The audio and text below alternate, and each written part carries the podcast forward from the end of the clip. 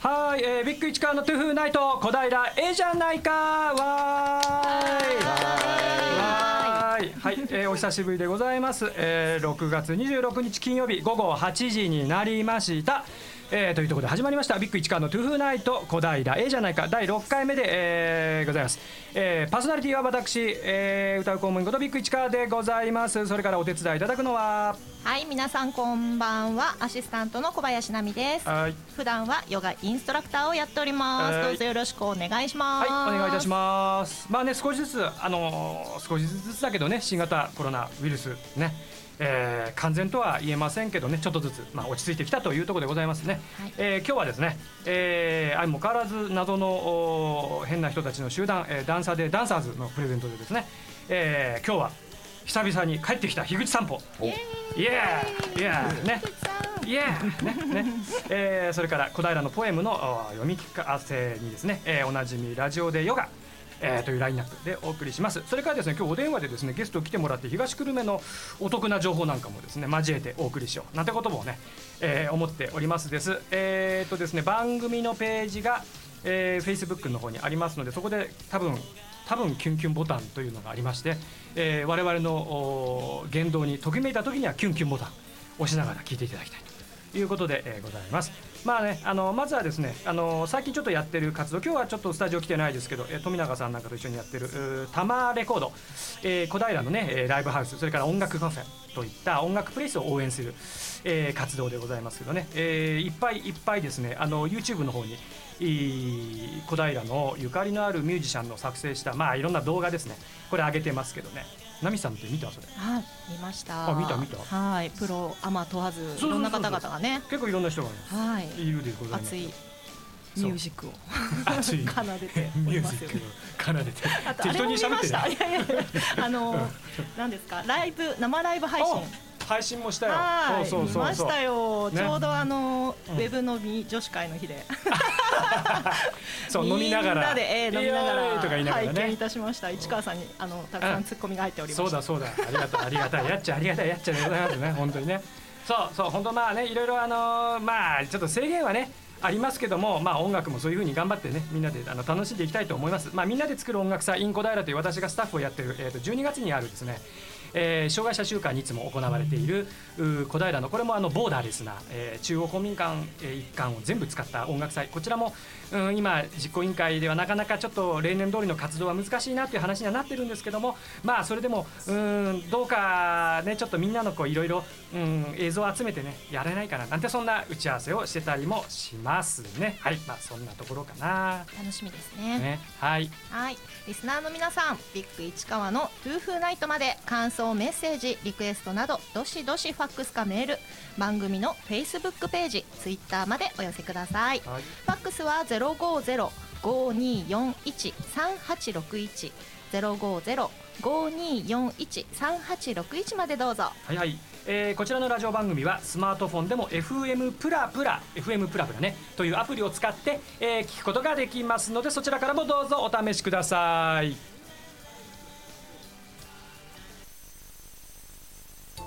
蜂のマークの東方運輸は今年で50周年。引っ越しや不要品遺品整理などのご相談も承ります。当社運営のブンブン保育園は駅の近くです。これからも地域密着皆様の暮らしに寄り添う東方運輸を目指します。東京ガスライフバル西東京です。ガス機器から水回りのトラブルまで生活に関するお困りごとは何でも私たちにご相談ください。地域の皆様の安心を守る東京ガスライフバル西東京。詳しくはホームページまで。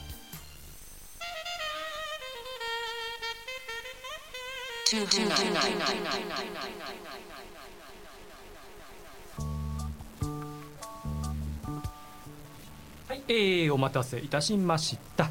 はい、えー今月のですね樋口散歩というところでございます、えー完全にまあとは言わないけどねコロナウイルス明け、えー徐々に徐々にというところでございます。まあ少しずつね街に出てきても良くなってきてるのかなってなあまあとこであります。そういうところで、えー伝説の小平の散歩の達人樋口博之さんにお話をお聞きしましょう。イエーイ。えーい久しぶりです。久々でしょえー2月の放送以来ですね。あらあら来ましたね、ちょうどそのございます。3月頃はちょっと自粛ムードが始まりつつあった。そうだ。ですね。そうでした、散歩どころじゃないなという、そう街出ない方がいいかねおなっていうこ話ともあったんで、そうお話ししづらかったですね、はい。散歩しに行こうっていうことがね、だからちょっとねあのお休みいただいたりして申し訳なかったんいえですけど。とんでもないです。もう良かったですよ。はい。樋口さんの顔がね見えてね。いえさっきなんかあの腰のあたりさすってましたけど大丈夫ですか？あなんかうーなんて言ってましたいだ。け。大丈夫？大丈夫？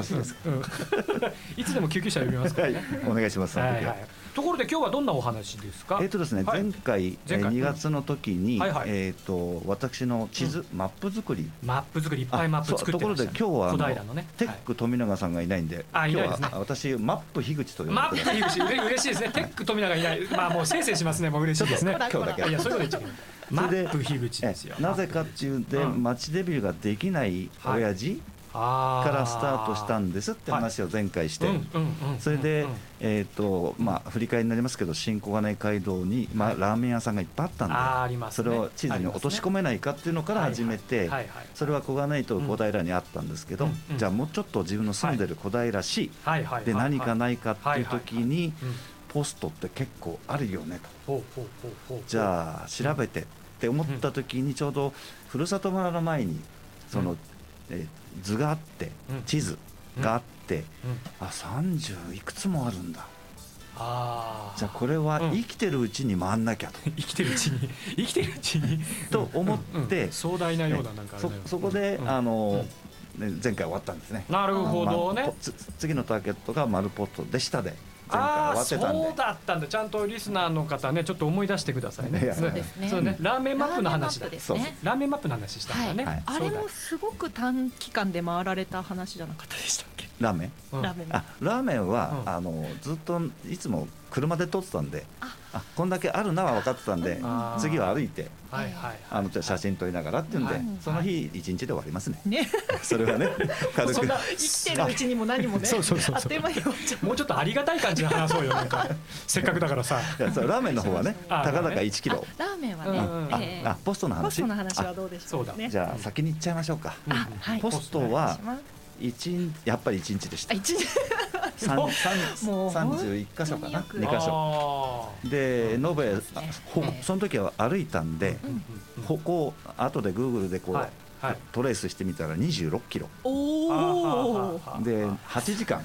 はいはいはいはいお昼は某バーガーだけ。はい。はい8時間8時間か。結構行きましたね。そこはラーメンじゃないんですね。ラーメン食べる余裕はなかったですね。余裕ねえんか。かじりながら歩かなきゃ。必死なんだね。そっか食べ歩きなんですね。朝8時に出てええ。家戻ったのが夕方4時ぐらいだった。もう一日で終わらせようと。あでそういう形でやってしまったんでその時は確認確認確認であまあ慌ただしく。30箇所なら回れるからなんかもう3日3晩ぐらいかけてほしかったんだよねね俺としてはね。本途中で嵐が来たいやりとかさ。かかると思いますよ。かかってほしかった。人ならば。それがスピーディーにそこをやってしまうん行ですったですね。まあとにかく、はいはいはいあのは全部知知りたいなっていう前回言ったように一つ見つけたら全部みたいなところがあったんでできるだけ回ってみようと。なるほどたら運よく、はい。それは地図が良かったんではい。小平市が作り上げてた小平、ま丸ポストマップがはい。正確だったんで、なるほど。まあとにかく行けば。あなるそれで赤ですからすぐ見つけられるんで。なるほど。森の中にある公園じゃないんで。もうちょっとなんかすごい大変だった話にならないの？なんかこれ。足腰は8時なんか。間歩くのは8時間。大変ですそうよそこに戻ればとりあえずいいええのかな、本当に。はいああれですよ。あのねちょっとねメールいただいてますよ。えっ、とラジオネームキュンキュンさんから、えー、たまれことの紹介適当すぎ。うん。適当だったね。まあ雑だって悪かったよ、えー、それからホコホコラジオの方から新小山さん、えー、今夜の樋口さんも楽しみです。ということで、はい。い、ただいてありがとうございます。ですねありがとうございます。引き続き、はいそれで、あのーまあ、自分が回ったことは後ほどもう一回あの場所も含めてうん。うんちょっと振り返っていきますけど、はい。じゃあ丸ポストはなそもそも何なのと。何なの、そうか、はい。なんで小平で丸ポスト丸ポストってよく言うか、そう。はい。それで小平が丸ポストにうんと名乗ってる、うん。歌ってるっていうわけもちょっとありますんで,、はいはいはいはい。でそもそも丸ポストっていうのは、うん。ゆっくり言いますよ、はい。郵便差出箱1号丸型っていうんです。一号丸？え郵便差し出し箱1号。うん丸型。丸型。正式名称そうですね。あそれでまあそれが1901年ぐらいから初めて設置実施して。ーえ1901年？そう。それで古い1912年ぐらいに今のよくちょっとひさし付きって言ってはい。あ丸の上にちょっとあひさしが。あちょっとねねちょっとねそれぐらいをやってあの最大時は5万本。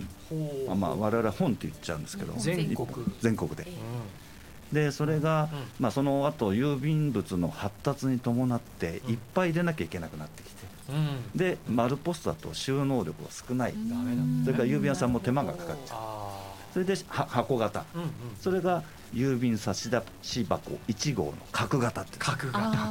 でそれがね1970年ぐらいから徐々にそっちが増えてって丸ポストが衰退していくと70年は丸型で大体来てたんですね。そこまでずっと来ててお70年ぐらいから角型になったこれある文あの、うん。うんとサイトから見た文章なんではいはいあの郵政省とかうん。日本郵便とか、うん。なんか違う意見あったらすいません。年度はちょっとあの曖昧でお願いします。もし間違って聞いてらっしゃる方いたら あのメールください。はい、お願いします。はい。それでそれ最近の一番正確な数字だと2013年にははい5200約5300本までわあ。5万本から減ってきてああ10分の1にね。はい。うん。まあそれから約10年ちょっと経ってますんで、うん。うん。そこからまた少しずつ減ってて、はいね、ただ全国各都道府県に必ず1個はありますんで、はい。なるほどなるほど。はい。はいはいそういう意味であの丸ポストって結構減ってきてるんだなっていうのもあって、それであの自分フェイスブックもやってますけど、はい。あの丸ポスト愛好会っていうフェイスブックグループも2つ3つあるんです、へフェイスブックに？はい、マルポスト好きな集まりがいっぱいいるってことだ。全国で。お仲間が、はい。あのゆもし郵便局に勤めてた方があ大好きで。あー。それであ資料もいっぱいお持ちで。うんうんここにこんなのあるよって人たちが日本全国でアップしてそれには白いいポスト黄色いポストえー。緑青花柄。花柄？はい。見たい。花柄なダンスなんですよ綺麗な。それはあのしし施設でもなくてちゃんと公式にもあったりしますんでそれはあの興味のある方はあのフはいェイスブックでポス丸ポストってやると何個か出てきます。出てくる。そうなんですね。見てみなきゃねそれはね。でこの間のうん。私の知ってる人もそこにアップしてたりうん。してますんでそういうんで情報をちょっと更新しながらうん。あの全国で好きな人は本当いるんだなと。うんそれで、えーっと全国でうん。小平市ははい。丸ポストの町小平っていうのはい。を今歌ってるんですけど、はいはい。はい。実際あの投函できるはい。ポストは32本、32本。はい。はい。で新産情報で32本。それで実際私、ま、最近でもよく見に行ってますけど32本、ちゃんと見に行くんですはい。ね確認に。それで、はい。えーっと市役所の庭にあのポあの地図と一緒にうん。ポストがあるのはそあのダミーっていうか。ありますね。南側のとあころにね。はい、それはあの、実際投函はできませんって書いてありますし。そういうのもあるんですね。はい、ロビーにはあの起き上がりこぼしみたいな毛糸で編んだようなようなのが。あ のポストの形してるんですけど、はい。はい。はい。はい。であとはい小学校の校庭にイメージ的にうんうんあのこう4箇所ぐらい置いてあったり。で37本一応あるみたいですなるほど。た 本本物が。ただ使えない。使えないものもレプリカそういう37のを入れて。本。7本。で驚くべきに東京23区はたった4本しかないです、え、ー23区全部全部で。見ねえんだ絶対ね。もうほとんどね。だからどんどん人が多いんでしょうん。ですからあのいろんな意味で回収とかいろいろ考えるとうん。ロスが大きいっていう。なるほど。それから住宅どんどん開発していくと置く場所がなくなってるんですよそっかそっかでそこにはちょっとなるほどね、うん、なるほどね。えっ、とたびたびあのホクホクラジオ新小山さんの方から、えーラーメン屋さんも丸ポストも一日で回る。樋口さんすごいすごすぎる。丸ポストマップが正確だったとはありがたいお言葉。はい。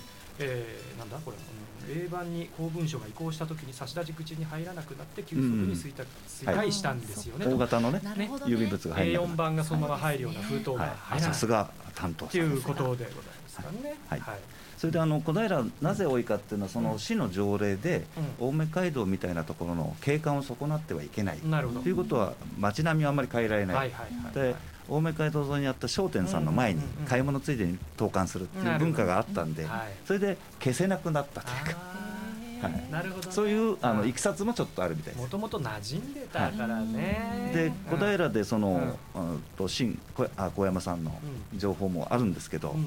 その新しく転任されたえ小平市の郵便局うん。の局長さんが、はい。小平ってポスト残ってるんで、はい。これ大事にする必要あるんじゃないですか。っていう提言と、それから市の副市長さんが、それいいねと、じゃあ、それを歌っていこうじゃないかっていう、そのな流れもあってそれで2007年に丸ポストマップ作って、なるほど。2008年に、えースタンプラリーやったり。2008年スタンプラリーね、はい、それそのそのすぐ後にその丸ポストその同時ですかね、うん。うん。丸ポスト愛好会っていうのは小平にできて、そのメンバーたちの寄付と努力によってはいはい。ルネ小平に日本一の大きさの丸ポストを寄贈されたと。たなるほど、はい。じゃあちょっとそのあたりで一区切りっていう感じですかねちょっとね。はい、ここで一曲お聴きください。全国のマルポストファンにお届けしよう。はい。ビッグ市川の二人をつなぐ丸ポストまるぽまるぽまる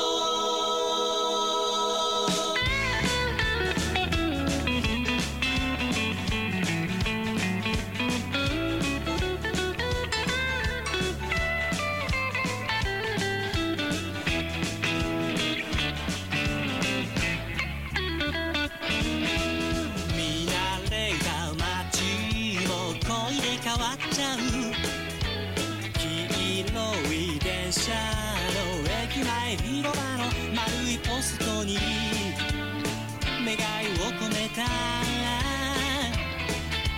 手紙掘れば心ワクワク恋に浮かれて妙に調子づく。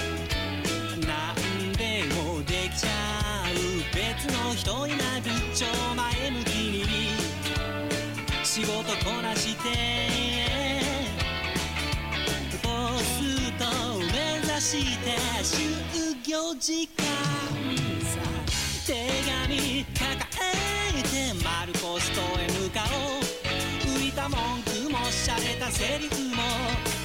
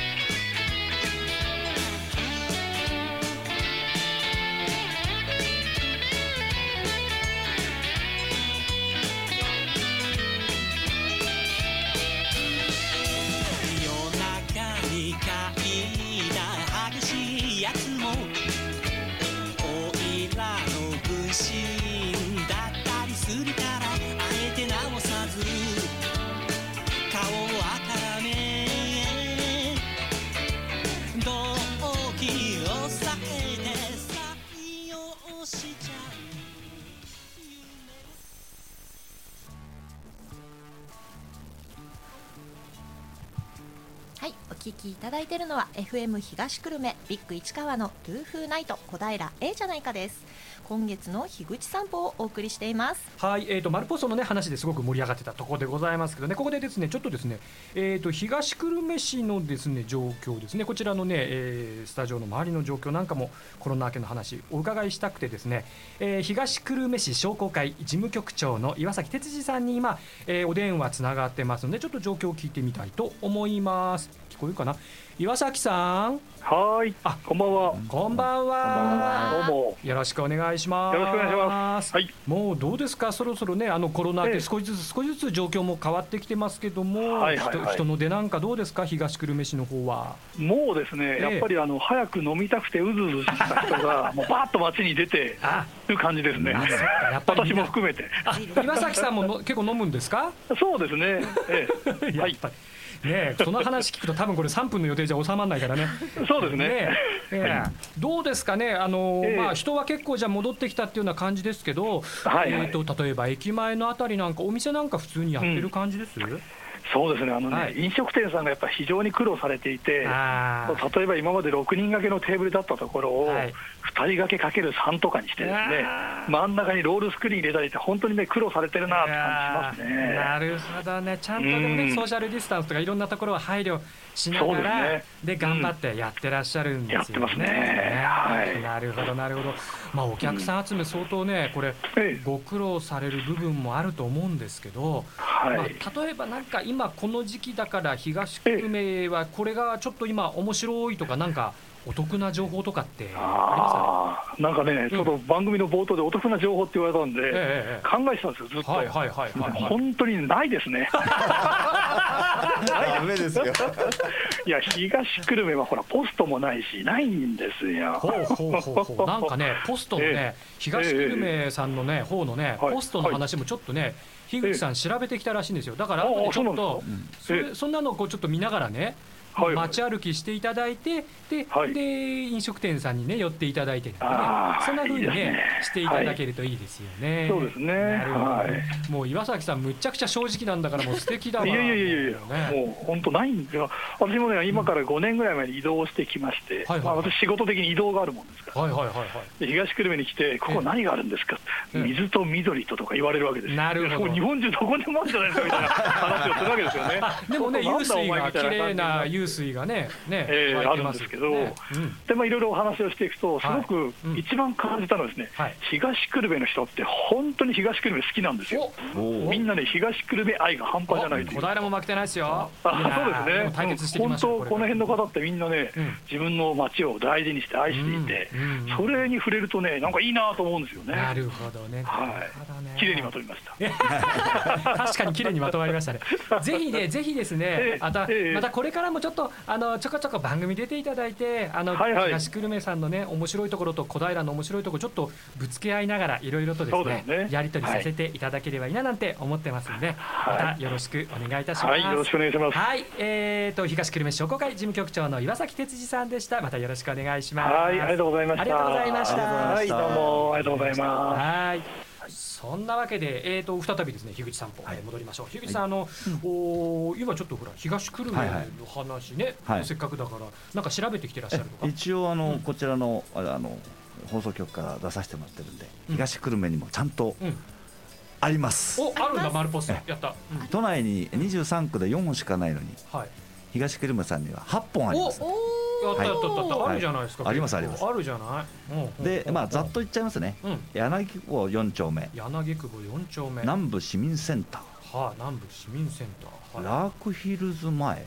国際交流協会ととことか。い、はいはいはい。工藤タバコ店。工藤タバコ店。はい。東久留米総合あ高校うん。かな。はいはい。レオパレス南前。はいはい。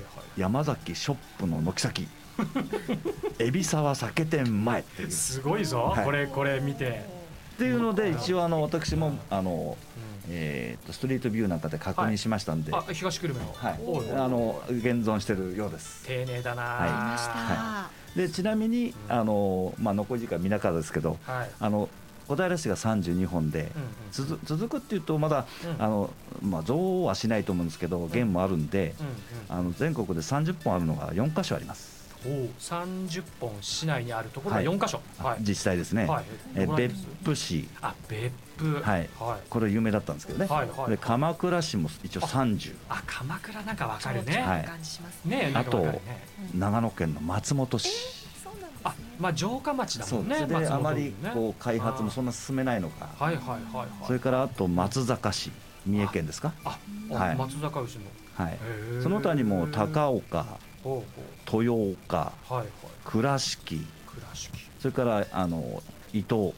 あはい。やっぱりねあと日光なんかも結構残ってるみたいで。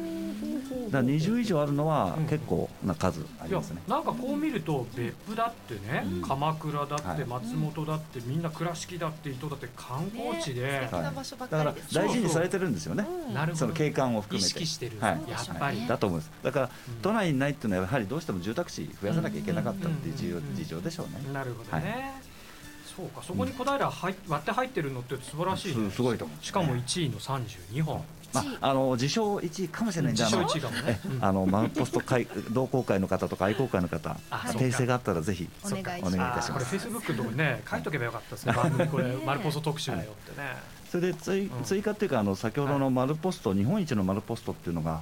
多分リスナーの見たことない方多いと思うんですけど、はい。高さ2メーター82.8メーター。成人が手伸ばしても上まで届かないと。うはいはいはい。で、はいあ先ほどのナミさんから、うん。投函できるのってたじあ実際できます、で正しい姿の投函口は2メーター 1, 1とこにあるんであー。入れられないんで下の方に1.4とこに。あれ大林素子さんがこうか鏡ながら 鏡ながら2メートルのとこ入れなかった？こうやって。で鏡ながら2メートルですか？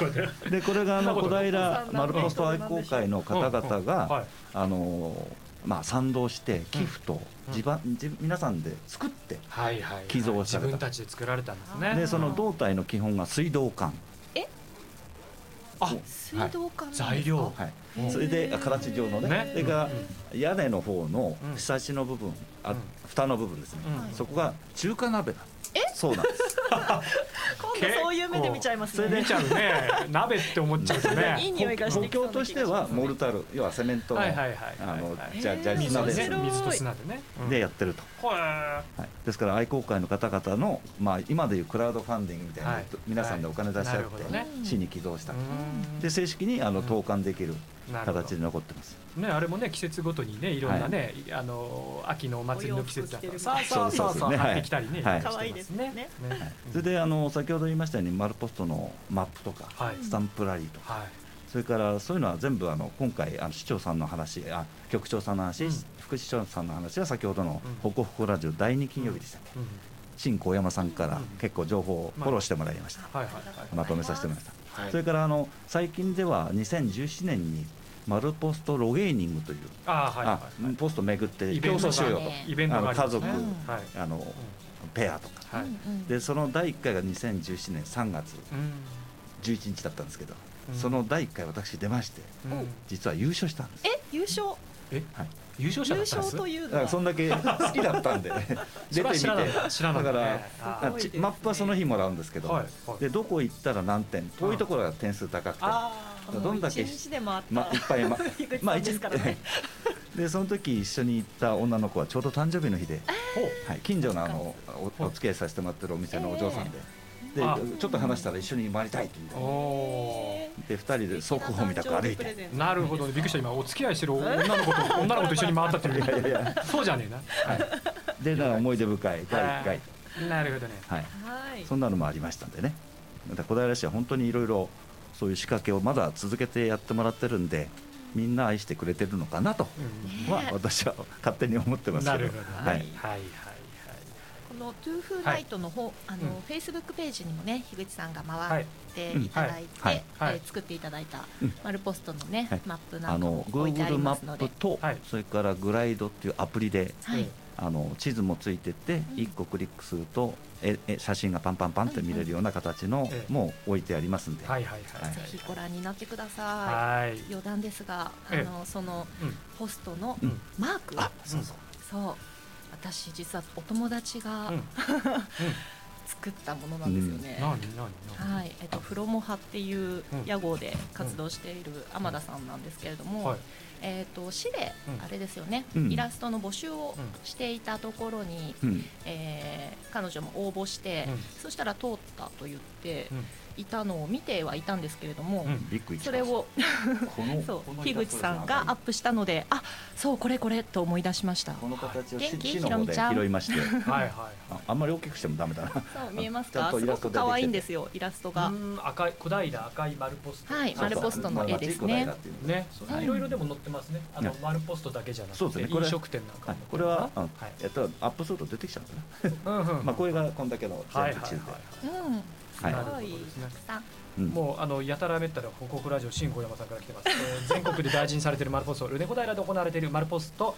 フォトコンテストには日本各地の丸ポスト写真が寄せられます。うん。これ面白いんですよね。あの、うん。すごくあの風情のある写真がね、はい。雪の中の丸ポストとかね、えーこうワンちゃんと一緒に写ってる丸ポストだとかねいろんなこう素敵な写真がこう寄せられてるね小平でですね、またやるんですかね。ええ毎年いつもねあ集まれればやりたいですよね。ねこれね見たいですねね新小山さんありがとうございます。今回情報。ありがとうございます。情報ね。たくさん、はい。たくさん。いうところですがいっぱい情報がねでもまあ集まってきてるででとりあえず今あれですねそのフェイスブックの方ではえー、とこのビッグ市川のトゥーフナイトのページに今あーその樋口さんが、えーはいはいぱい頑張って作った、はい、まあ、好きで作ったやつを、うんデータを。まあ、興味ある方が、うん。あのもう一回見てみたいとかいうのかなと思って、あの作って置いておきました。いやでもなかなか面白いですよ。あのなんだっけあの全あのなんていうの空から回る丸ポストみたいな、はい。こうギューって丸ポストがアップになってて、また引いてこう俯瞰の図、はい。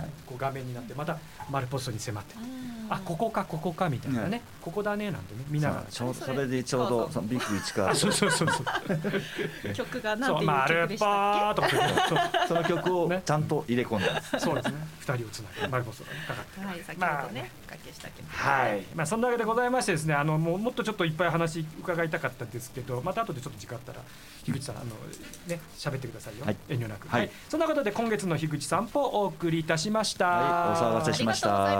皆さんポスト愛してください。えートイ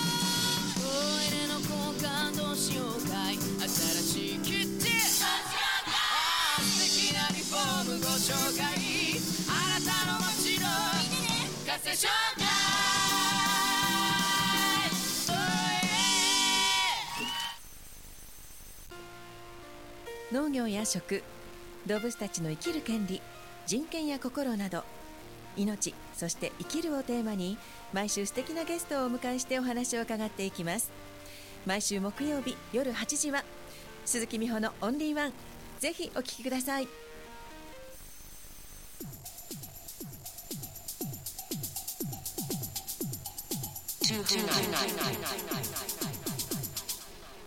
うん、はい、えーそんなわけでですね小平そして東久留米そして全国のね丸ポストの話題で、えー盛り上がりました。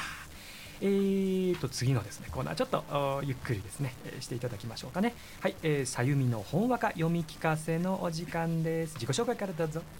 はい、こんばんは、さゆみです。うん普段は子ども関係の仕事をしていまして、地域ではイベントで踊ったり、工作とかしている保育士です。よろしくお願いいたします。はいさて、今月のさゆみの本和歌読み聞かせでは、うん。小平霊園に眠る詩人、野口宇城の詩を読みたいと思います。野口はい。はいはいはい。皆さんも知ってるあの童謡の作詞家なんですね。はいはいあの、はいみんなご存知だと思うんですけど、シャボン玉、はい。七つの子なんかを作詞しました。毎年5月にはルネ小平でうん。小平宇城歌祭りの実行委員の皆様が主催うんで行われてますね。とね。ねで今年は、うん。あの亡くなってしまったんですけれども、美しい日本語を伝えるというコンセプトのもと、開催されてるうんんですね。うん。で今日は野口宇城の詩の中からはい「ネムの木とはい。蛍の灯台とはい七つ星」という詩を読みたいと思いまいす。つも読んでくださいそうですね。はいはい。なんかあの夏の夕暮れお。と夜の情景を思い描きながらという形ではい。もしくはね、うん。外なんかを見ながらはい。聞いてもらえたらと思います。い。いですはい、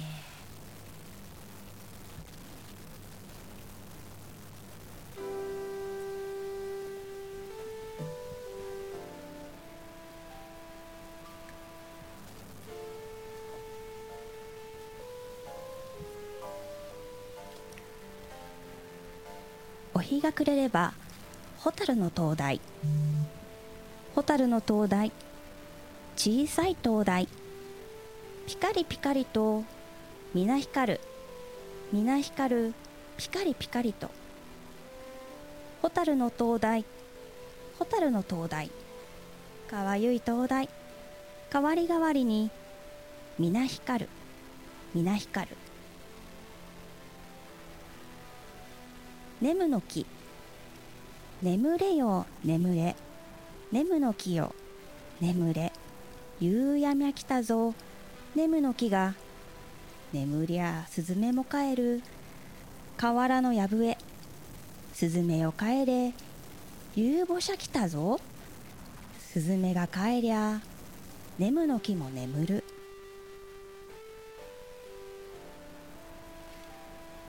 七つ星。七つ並んだ。七つ星。七つ並んで夜が更ける。夜更けにゃ星も皆眠る。眠れば静かに夜が更ける。眠れよ七つの七つ星。夜更けにゃ星も皆眠る。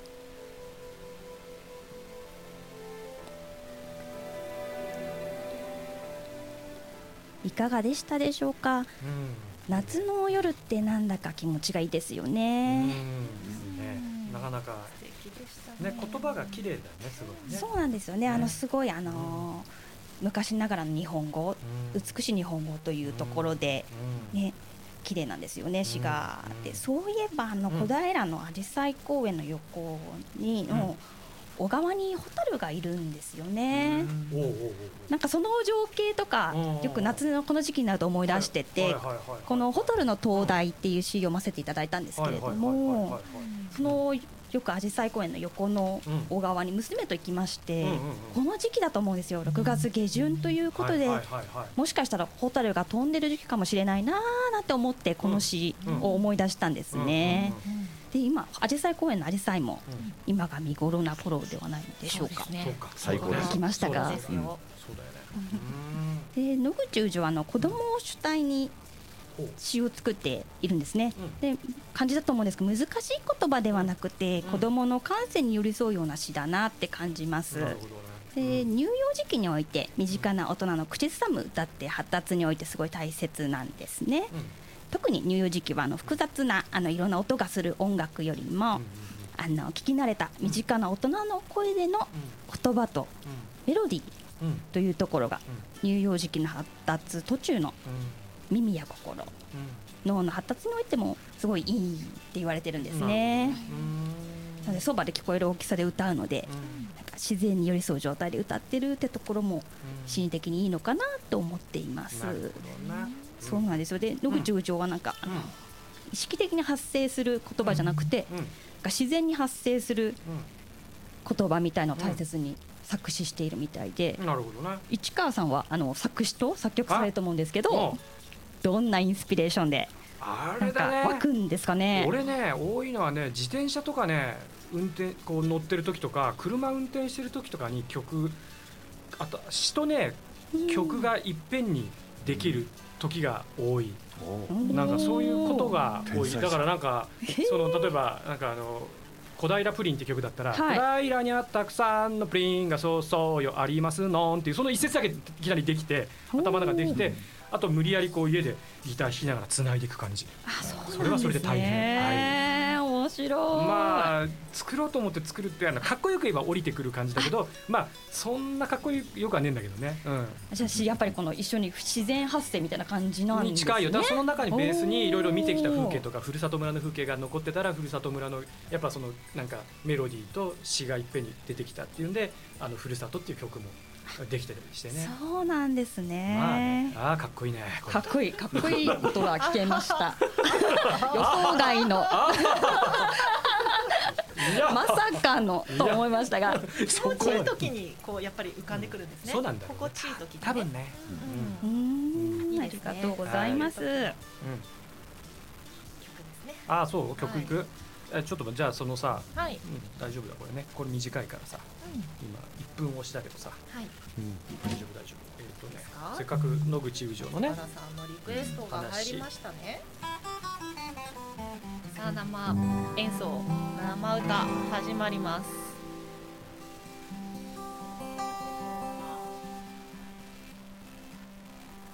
シ ャ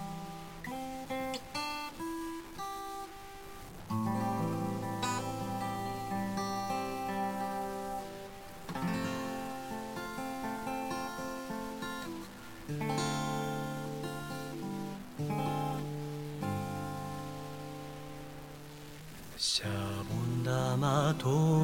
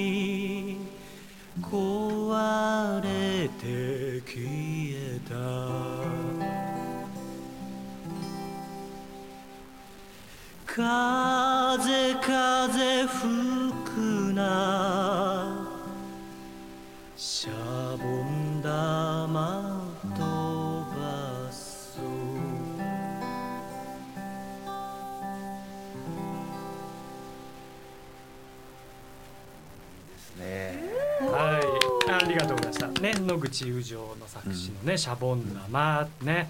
あのほらこれなんか本当だか嘘だか分かんないみたいだけどほらねお子さんが野口友情のお子さんが亡くなった後に作られたとかっていうのはねなんかそういう説もねあるというねことでなかなか切なくて言葉があのすごいなと思うのは難しい言葉が一切ないんだけどなんかすごくぐっと伝わってくるよね、素晴らしいよね。うん。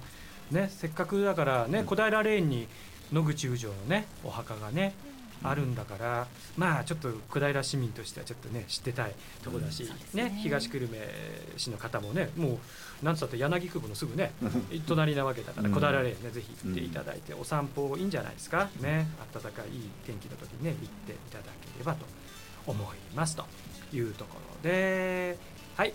じゃああの俺の歌なんかちょっと聞いてもらっちゃった後で、えー、ございましてですね、えー、次はおなじみのコーナーにね、えー、行きたいと思います、えー、ナミのラジオでヨガのコーナーです。じゃあよろしくお願いします。はい。ではここからはヨガインストラクターとしての波でやっていきます。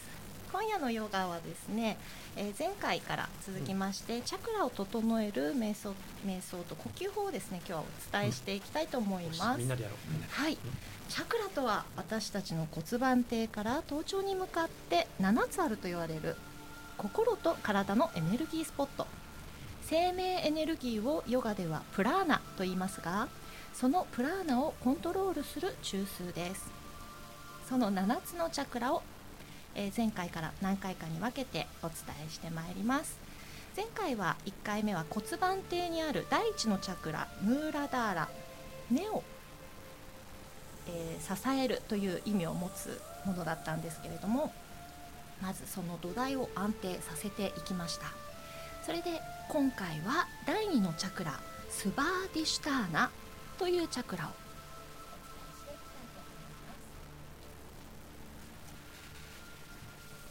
下腹から仙骨腰つまり中心となります。活性化すれば効率の良い力の出し方ができるようになり行動力やる気情熱に満ちていきます。心身が安定しお金性力人間関係が円滑になり働かなければ欲望や否定感情が高まり生理不順お金や性に罪悪感か執着が生まれます。さあ第2のチャクラのイメージを広げて活性化していきましょう。さあ皆さん手のひらを合わせてみます。ゴシゴシ暖かくなるまでこすっていきましょう。さあ温まってきましたか？温まったら両手を重ねておへその下下腹部に置いていきます。さあ手のぬくもりを下腹部へと移していきましょう。さあ骨盤の中心部。スバーディシュターナチャクラ。チャクラの色はオレンジ。イメージは海。そして溶岩マグマです。ゆったりとしているけれども穏やかに動きながらも大きなうねりを生み出す強烈なエネルギー。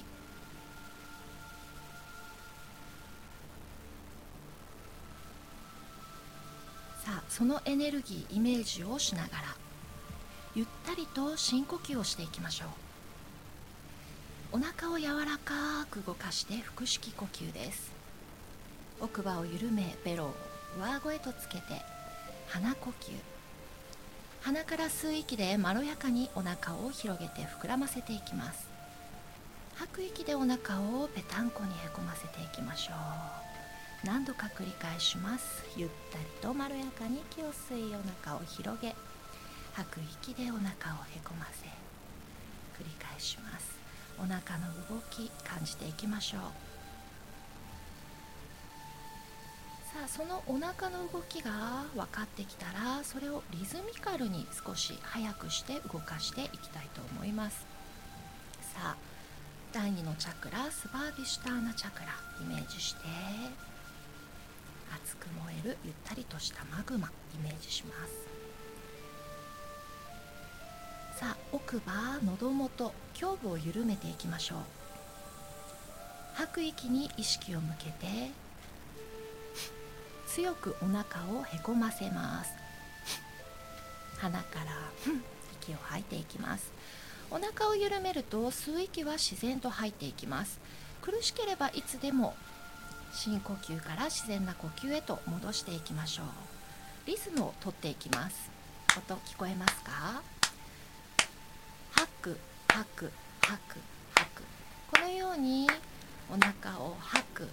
ぺたんこぺたんこぺたんこというようにやっていきますね。さあ鼻から大きく吸い込み吐いていきます。せーの、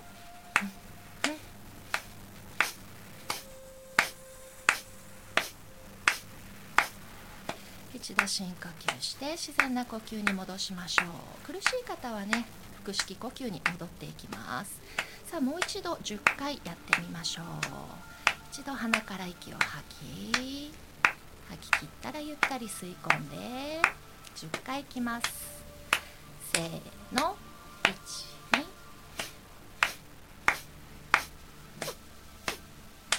12自然な呼吸に戻します。さあ頭がクラクラしたり呼吸が苦しいなと思う方は今の呼吸もっとゆっくり行ってみたり腹式呼吸深呼吸に戻していきましょう。さあ余裕があるぞもう少し早くしても平気だぞという方はペースを上げていきます。10回20回30回ご自身で選びながらやっていきましょう。それでは息を吐きます。いらないものすべて外に流しゆったりと新しいエネルギーを吸い込みいきます。せーの12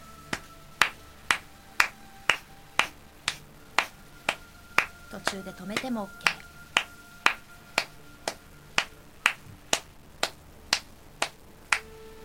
OK ゆったりと深呼吸から自然な呼吸に戻していきます。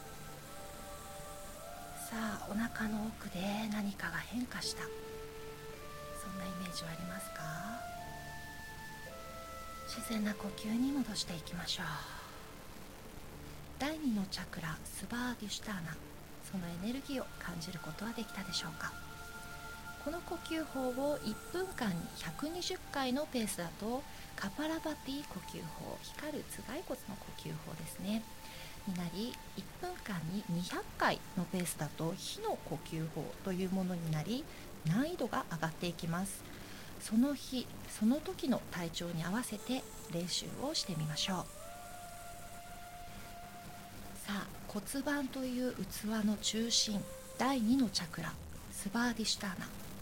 充実させて他のどの場所も緊張させることなくどんな場面でも情熱と信念を持って最後までやり遂げるパワーを生み出しましょう。本日もありがとうございました。皆様の命がそのままありのままでキラキラと輝きますように。ナマステ。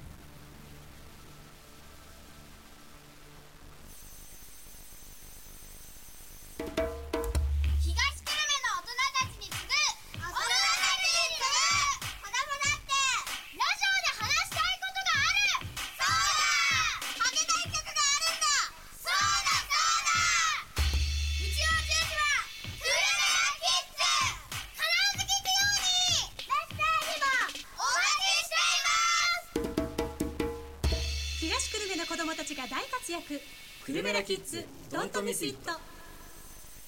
高木遥の高木遥のハルキリズム。ドラマー目線でお送りする音楽番組です。あなたの好きな曲もあんなリズムやこんなリズムでできています。様々なジャンルの曲を聴きながら音楽の深みにはまっていきましょう。第1第3木曜日夜9時から放送中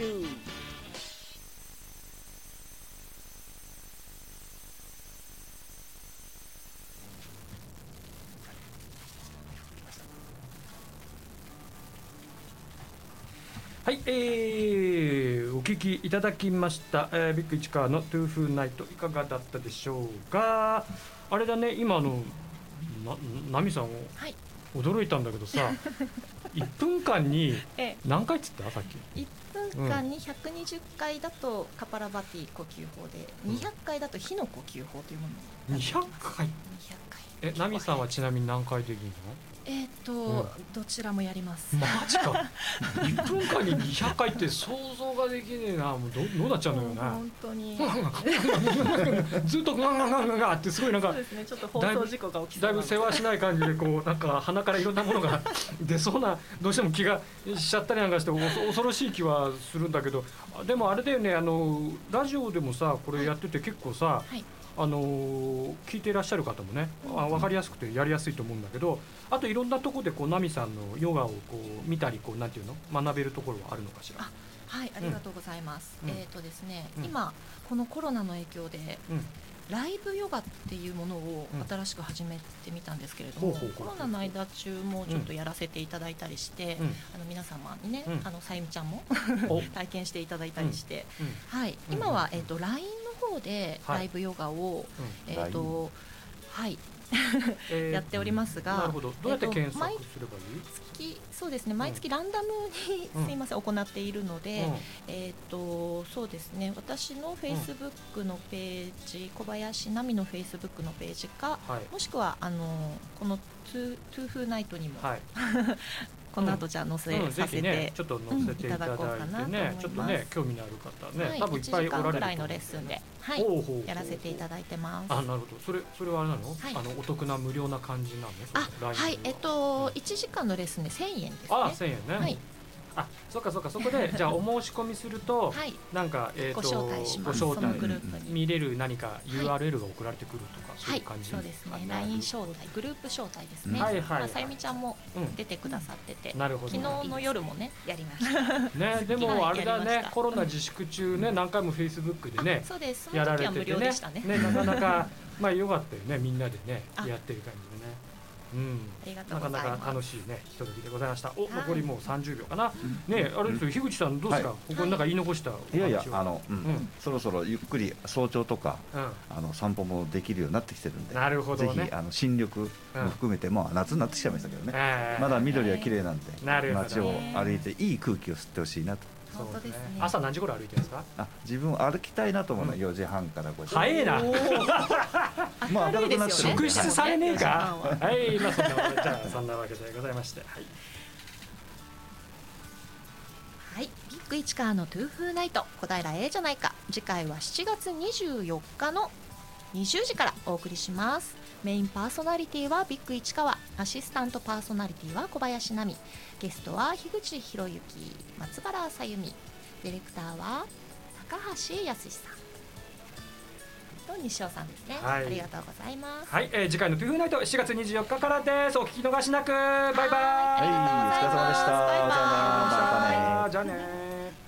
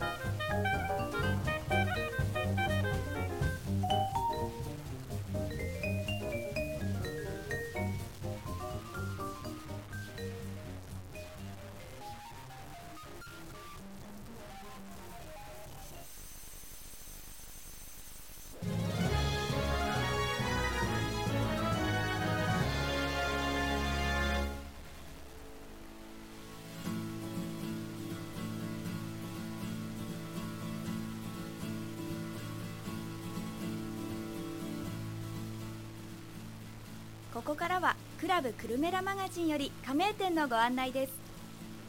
おけや美味しい料理とお財布に優しいおけや季節ごとの料理もお楽しみください。